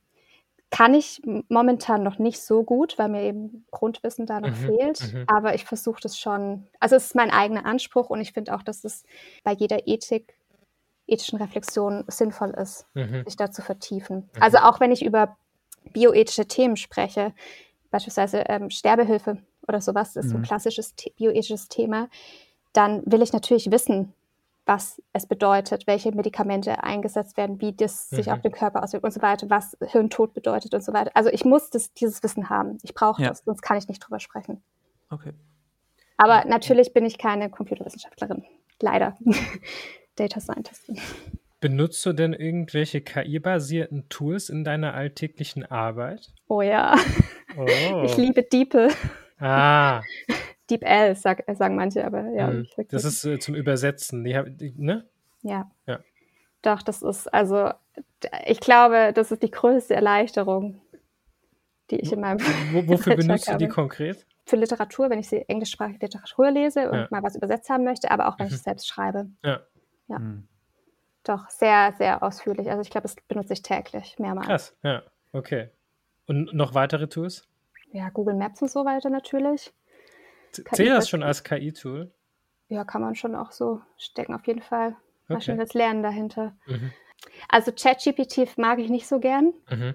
Ich habe es ein paar Mal versucht, aber ich bin immer sehr unzufrieden. Das ist sprachlich ja. einfach nicht so schön. Ja. Mhm. Und ich finde auch von, dem, von der Qualität, was ich hatte, das wurde ja auch zeitweise schlechter. Ja. Und das war sehr unbefriedigend. Mhm. Was, ja, was nutzt ihr denn? Ich bin, ich bin so ein bisschen im Chat-GPT-Rausch tatsächlich gerade. Habe da wirklich so ein paar Anwendungen auch gerade für so. Hast Social du auf den Unterarm tätowiert? Dein ja. Lieblingsprompt. Ja, ja, wirklich. Ähm. hey ChatGPT, how are you? I'm fine. No, this is wrong. I'm sorry. Das ist diese Interaktion. Jeden, jeden Tag morgens zum Frühstück. Ja, schön. Also ich war auch oft schon unzufrieden mit ChatGPT, aber inzwischen habe ich so einen Weg gefunden, wo ich doch immer was bekomme, mit dem ich dann gut weiterarbeiten kann. Mhm. Gerade wenn man so Social Media Posts ähm, schreiben möchte, mhm. ist das ziemlich mächtig, dir eben mal so drei, vier, fünf Drafts auf einmal zu geben und dann baust du dir halt ja. aus dem Besten was zusammen und machst noch deinen eigenen Spin drauf. Äh, und ich glaube, da ist viel auch noch underused. Was ich jetzt neulich gesehen habe, was ich unbedingt noch testen will, ist, dass man diese, diese Chatbots, LMMs, auch mal eigenen Text, den man selber geschrieben hat, geben kann ja. und sagen kann, analysier mal den Style und dann kann man im nächsten Text, äh, schreib mir mal einen Text in dem Style, in meinem Style äh, machen. Mhm. Das, das bin ich, äh, da bin ich noch sehr neugierig drauf, das mal auszutesten. Ja, also gerade für Computercode, wenn man jetzt ja. so wie hm. ich auch so Low-Level programmieren muss, auch für die Promotion, das ist schon eine wahnsinnige Erleichterung, weil ja. ich habe damit schon Sachen programmiert, wo ich früher hätte einfach viel länger das Internet durchforsten mhm. müssen nach der richtigen ja. Lösung. Weil das, um ehrlich zu sein, ist meine Art, es zu programmieren. Ja. Und da, da, da, haben die sich echt schon teilweise selbst abgeschafft äh, mit diesen Dings, dass man denkt, okay, wenn man ein bisschen Ahnung hat, kann man damit auch viele Data Science-Anwendungen selber programmieren ja. oder schreiben lassen. Und zwar effizienter, schöner Code. Ich war ja lange Zeit, was das Thema künstliche Intelligenz anging, eigentlich bis letztes Jahr sehr kritisch. Und ein, zwei Freunde haben mich schon ausgelacht, weil ich bis letztes Jahr gesagt habe, ah, die künstliche Intelligenz irgendwie, ich halte es für ein totes Thema. Mhm. Jetzt gab es wirklich nochmal diesen riesigen Sprung, der mich auch wirklich beeindruckt hat. Aber ich tue mir immer so ein bisschen schwer als Psychologe daran zu glauben, dass wir, so wie du ja eine ethische künstliche Intelligenz erschaffen möchtest, dass wir das schaffen, weil die Daten, die wir dafür brauchen, ja immer von uns Menschen kommen. Und für mich passt so diese Logik nicht zusammen, solange wir Menschen uns noch unethisch verhalten. Hm. Wie soll dann eine künstliche, künstliche Intelligenz ethisch werden? Wie siehst du das? Ja, also ethisch heißt bei dir jetzt gerade, dass wir gut werden, ne? Also dass wir gut handeln. Ja, also so, ja. Ja, und ähm, da würde ich glaube. Also vielleicht ich, ohne, ja. ohne Wahrnehmungsfehler. Mhm. Ja, ich glaube, diese Wahrnehmungsfehler, ich glaube, das ist, sehen wir ja auch bei den ganzen Dingen, die jetzt schon auf dem Markt sind oder ausgetestet werden, die sind ja alle noch nicht so gut, mhm. dass sie eben nicht blind werden an einer Stelle oder mhm. auch Fehler machen und sehr viele Fehler auch machen oder die Wahrscheinlichkeit nicht ausreicht, dass es wirklich eine sichere Aussage beispielsweise über ein Krankheitsbild ist. Mhm. Und äh, gerade im Gesundheitsbereich sind es dann immer Wahrscheinlichkeiten und die sind sehr hoch teilweise, also 80 Prozent, 75 oder sogar mal 98 Prozent. Mhm. Aber um tatsächlich über Krankheit, Nicht-Krankheit zu entscheiden, mhm. reicht es oftmals noch nicht aus, sondern da muss immer noch eine Ärztin draufschauen und sagen, ja, okay, das ist schon wahrscheinlich. Und da ist schon die Frage, braucht es nicht immer irgendwie dann doch noch eine menschliche Evaluation? Mhm. Also, und ich glaube, das ist schon immer auch so die Perspektive, mit, mit der ich so an die Dinge rangehe. Wo braucht es denn noch eigentlich die Interaktion? Inner, also, dass, dass ein Mensch draufschaut, aber auch vielleicht, dass andere Menschen oder dass man mit Personen ins Gespräch kommt, die davon betroffen sind. Und ich glaube, dann nur lassen sich diese blinden Flecken gut mhm. Ausmerzen, weil wenn wir zum Beispiel über Diskriminierung nachdenken, da gibt es ganz interessante auch Erforschung von ähm, Sandra Wachte, die, die fragte nach, wann ist denn eigentlich eine Diskriminierung eine Diskriminierung? Also welche Gruppen mhm. sind denn eigentlich die, die diskriminiert werden? Was ist, wenn neue Gruppen zustande kommen? die vielleicht auf den ersten Blick gar keine Gruppe sind, aber weil deine Pupille und äh, so weiter irgendwas, also da äh, datafiziert ist und mhm, dann ja. bestimmte Merkmale aufweist, die dich verbindet mit anderen, die auch vielleicht die gleiche Schwäche haben oder so. Mhm. Was ist, bist du dann eine Gruppe, die diskriminiert wird, wenn sie beispielsweise bei bestimmten Prozessen ausgeschlossen wird, weil mhm. das irgendwie eine Korrelation gibt. Und ähm, da, das, das passiert ja nur, dass oder Diskriminierung passiert ja nur, wenn irgendwo auch ein Claim dafür da ist, dass es zu Unrecht führt oder zu einer mhm. Erfahrung von Ungerechtigkeit. Und darüber muss man sprechen. Also mhm. ich glaube, das Reden darüber wird nie aufhören und darf auch nie aufhören, weil sonst ist nicht die, also ist einerseits die, sind diese Systeme blind, aber vor allem sind wir dann auch blind, mhm. was dann eigentlich an Ungerechtigkeitserfahrungen ähm, vorherrscht. Oder wir haben den, wir haben nicht allen die Stimme gegeben, die sie verdient hätten. Oder es passieren Diskriminierungen oder Ungerechtigkeiten und Missachtungserfahrungen und Verletzlichkeit, die ja, die so irgendwie gar nicht aufspürbar wäre, wenn, mhm, mhm, wenn wir denen nicht Raum geben würden, die das erfahren. Das, das finde ich total spannend. Also du, du sagst, wenn ich dich richtig verstehe, dass es Diskriminierungen geben kann, die wir noch momentan gar nicht vorhersagen können. Und deshalb müssen wir so im konstanten Diskurs bleiben, um, um das immer abzu, prüfen, ob das jetzt, äh, ob, ob wir hier eine Diskriminierung und einen problematischen Fall haben oder nicht. Genau, du hast es viel besser zusammengefasst, als ich das gerade gesagt habe. Aber ja, genau. Ah. Ja. und ich glaube auch, dass diese, also eine KI ist immer nur so gut oder diese Systeme sind immer nur so gut, wie wir eben auch gute Daten reinspeisen, die mhm, in einer ja. bestimmten Art und Weise labeln und mhm, mhm, einfach auch, wie wir damit dann mit den Ergebnissen umgehen. Ähm, deswegen, es wird nie diese Interaktion, die Reflexion über die Interaktion darf nie fehlen. Und ja. eine ethisch, eine ethische KI, also und da, deswegen habe ich vorher gefragt, ob du damit meinst, dass es gut ist mhm. oder eine mhm. gute KI. Weil ich glaube, ich würde es anders führen. Ich würde sagen, eine ethische KI, die hat sich an bestimmten Prinzipien oder ist orientiert und ähm, strukturiert nach bestimmten Prinzipien, die mhm. wir uns zusammen als ethisch qualifiziert also die wir mhm. ethisch qualifizieren oder die wir mhm. uns als mhm. Orientierung geben. Ja. Und das kann sich natürlich verändern. Diese Prinzipien können andere werden, wenn wir in 10 oder 15 Jahren darüber sprechen. Weil, sicher, ja. und da bin ich äh, vielleicht auch eine Person, die nicht so stark von Prinzipien ausgeht, die für immer gelten, sondern einfach Prinzipien, die auch im Diskurs entstehen und durch eine Praktik. Ja, ich habe gerade darüber nachgedacht, weil das ist der Backlash zu unserer ersten Folge, da hatten wir eine Forscherin, die quasi autonomes Fahren untersucht hat. Und eben wie wir auf die Entscheidung des autonomen Fahrens reagieren. Und ich habe schon das Gefühl, dass wir Menschen vielleicht da auch noch diesen Denkfehler haben. Also selbst wenn uns die KI in einem ganz krassen Fall sagen würde, zu 99,9 Prozent geht es der Person besser, wenn du vielleicht die lebensrettenden Maßnahmen beendest, dass wir trotzdem immer das Gefühl hätten, wir würden nicht die KI den, den Schalter drücken lassen, sondern das würden wir, glaube ich, mhm. immer noch gerne selber machen. Mhm. Ja, also das ist die Frage dann auch. Also wir haben jetzt auch dann ein Projekt, wo genau sowas auch in Frage gestellt wird. Welcher, welchen Status bekommen denn eigentlich solche Systeme dann? Also wenn es zum Beispiel mhm. um äh, Schlaganfallmaßnahmen äh, geht oder auch um Schlaganfalldetektion, lassen wir oder wenn die, dieses System bestimmte Dinge tut und den Patienten behandelt, mhm. oder ihm irgendwie was, was gibt oder äh, mhm. ja, mhm. also da einfach in Aktion ist, kann dieses System rechtlich zur Verantwortung gezogen? Wer kann denn da rechtlich zur Verantwortung gezogen werden? Wie ist es denn eigentlich? Müsste da nicht eigentlich eine Person dabei sein, die eben da auch überprüft, ob das eine mhm. richtige Anwendung ist? Und genau das versuchen wir da auch zu reflektieren oder werden wir in diesem Projekt reflektieren, dieser moralische Status, der damit einhergeht und was dann, dann aber auch dranhängt was ja. dann dieses System darf. Nämlich darf sie dann, jetzt in deinem Bild gesprochen, den Knopf drücken mhm. oder mhm. nicht.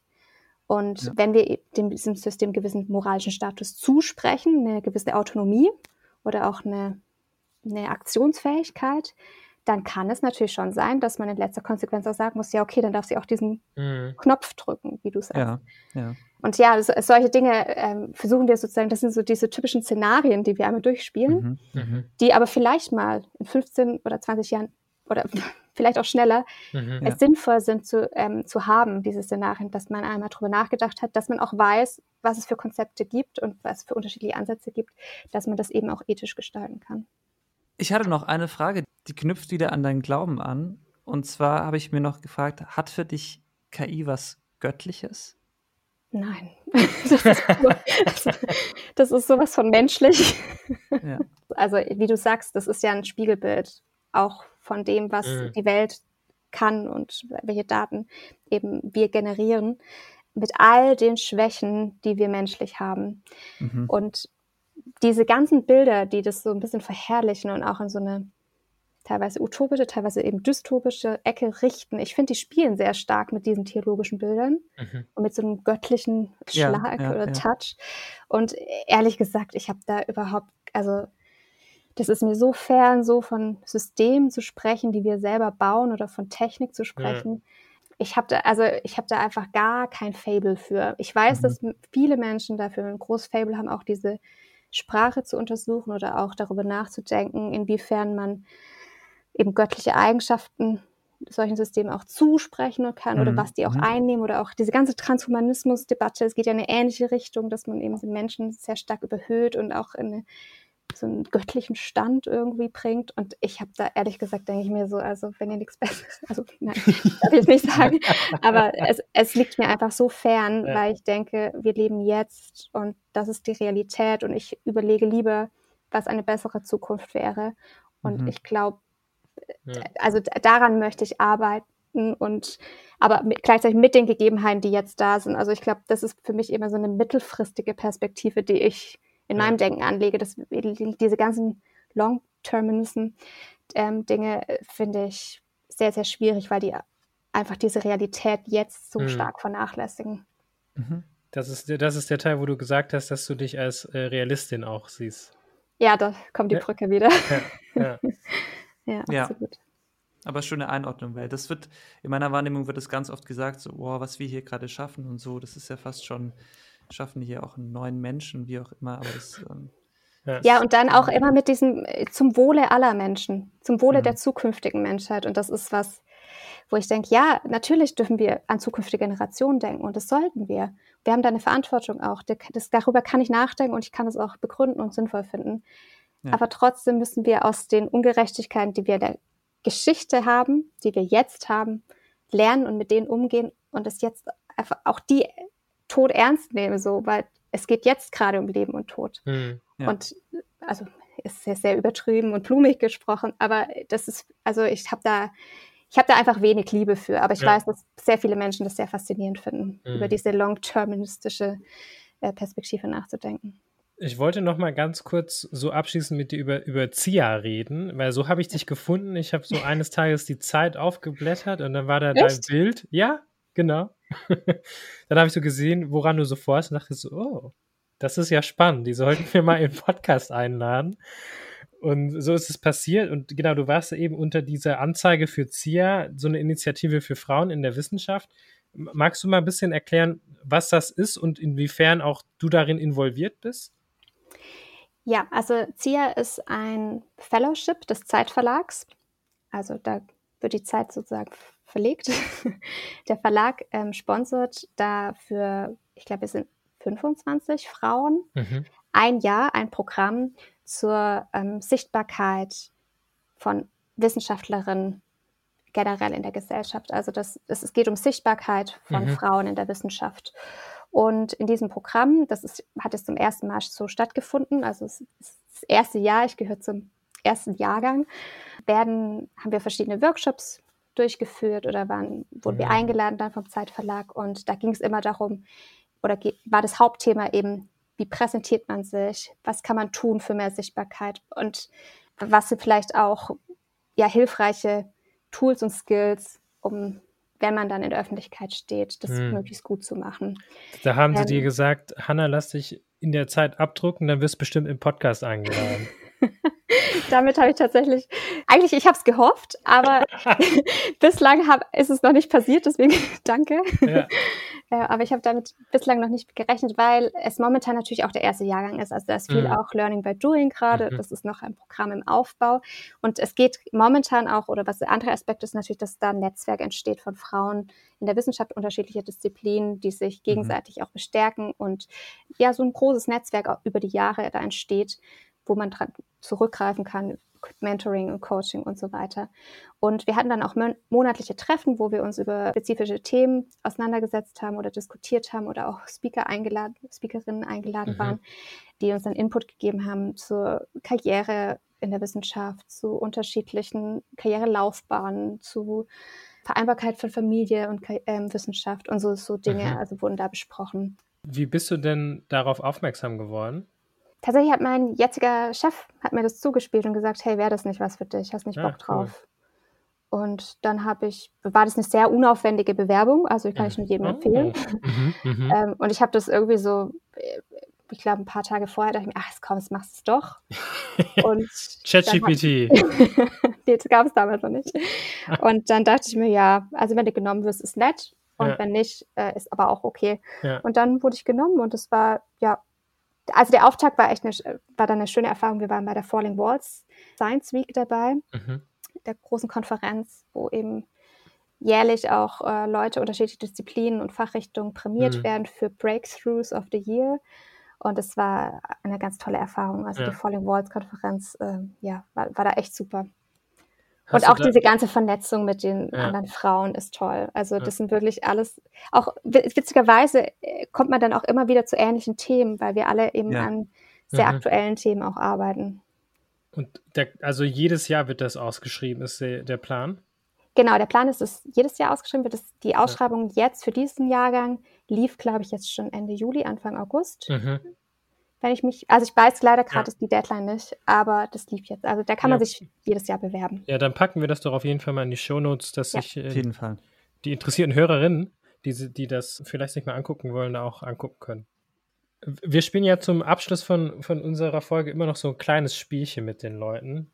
Und Philipp, das ist wieder dein Einsatz. Genau, wir spielen das nette Spiel Overrated, Underrated oder genau richtig geratet. Wir werfen dir Begriffe zu, die können das mit deiner Forschung zu tun haben, müssen sie aber nicht unbedingt.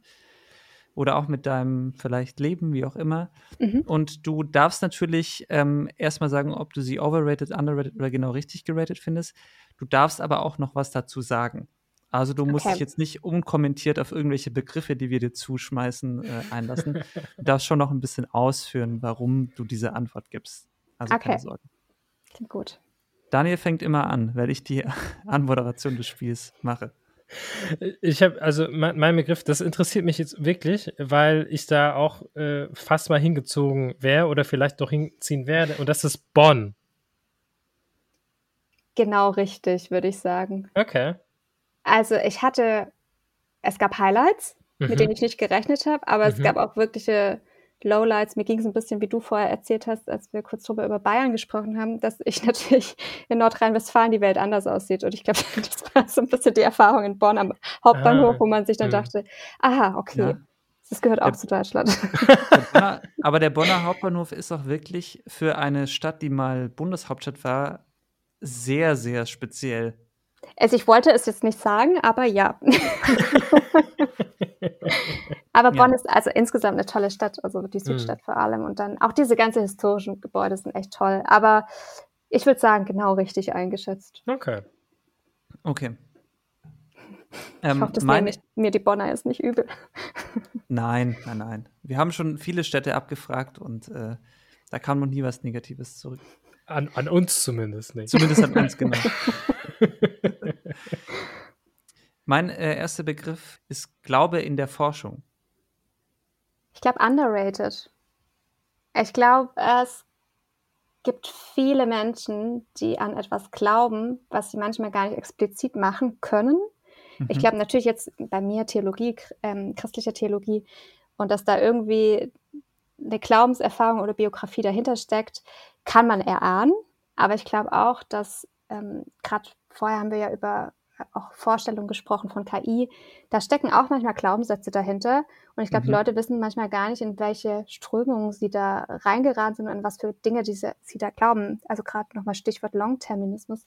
Das ist schon auch ähm, ja eine Art, über die Welt nachzudenken und zu schauen, die unterschätzt wird. Mhm. Das, also das könnte man reflektieren und ich glaube, da würden ganz viele Leute Aha-Momente auch über sich selbst haben und über ihre eigene Glaubenssätze, wenn sie darüber mal nachdenken würden. Hm. Mhm. Das hm. klingt jetzt ein bisschen überheblich, aber ich habe den Eindruck, dass jeder irgendwas hm. glaubt. Was, Reflexion schadet nie. Ja. Ja, oder so, die Psychologen.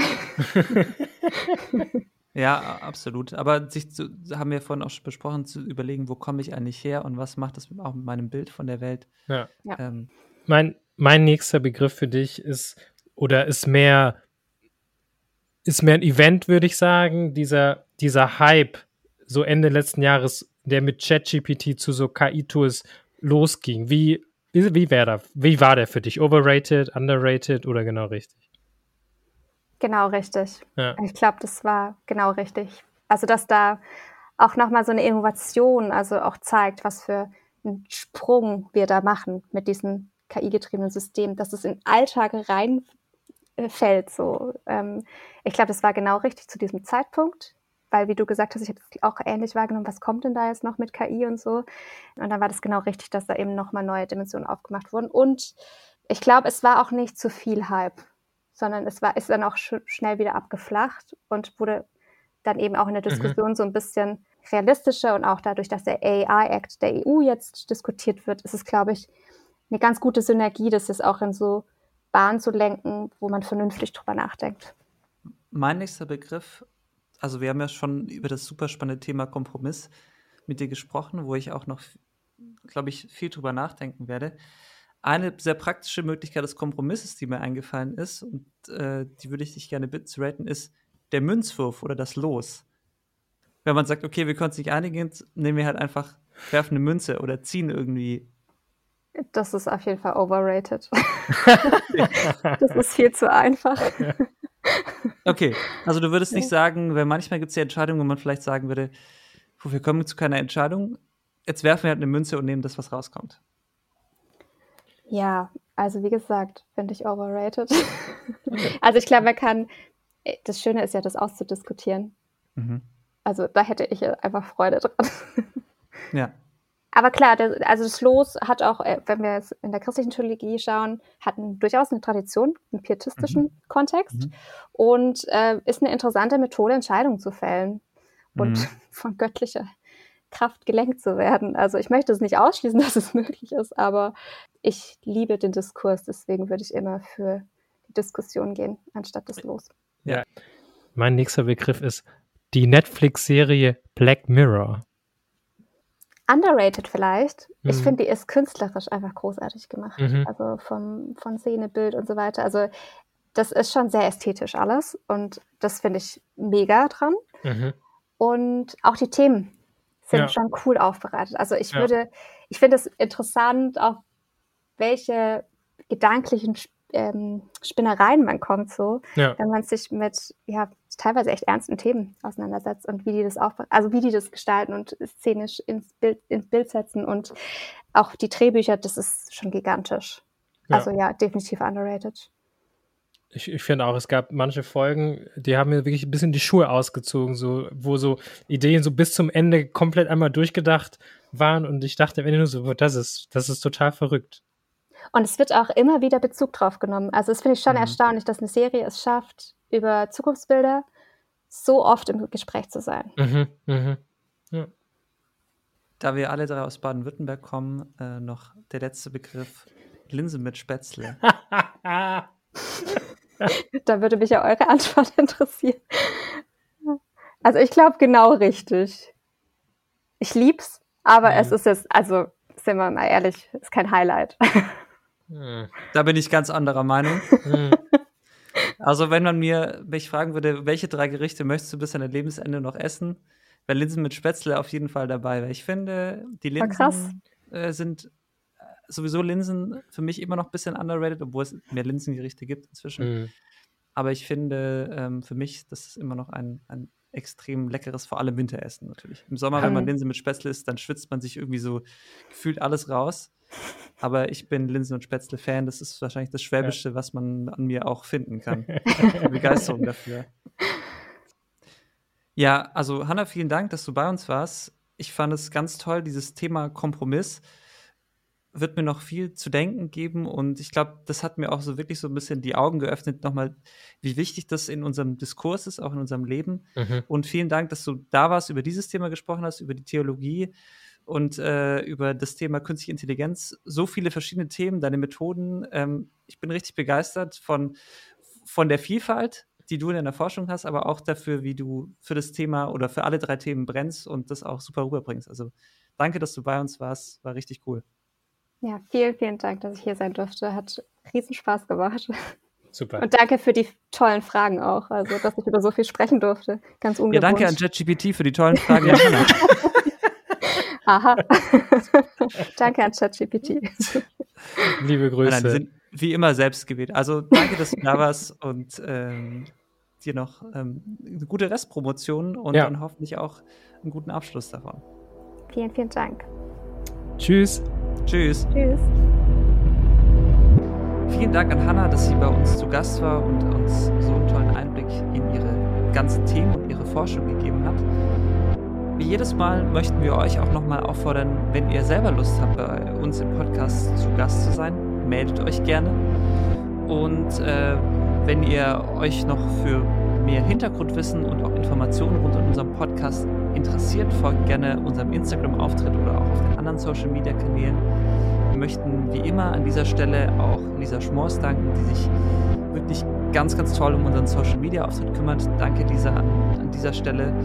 Und wir freuen uns auch, wenn ihr unseren Podcast abonniert, also ähm, eine Glocke da lasst und ähm, auch die Folgen bewertet, weiter verteilt und ähm, freuen uns auch schon auf das nächste Mal.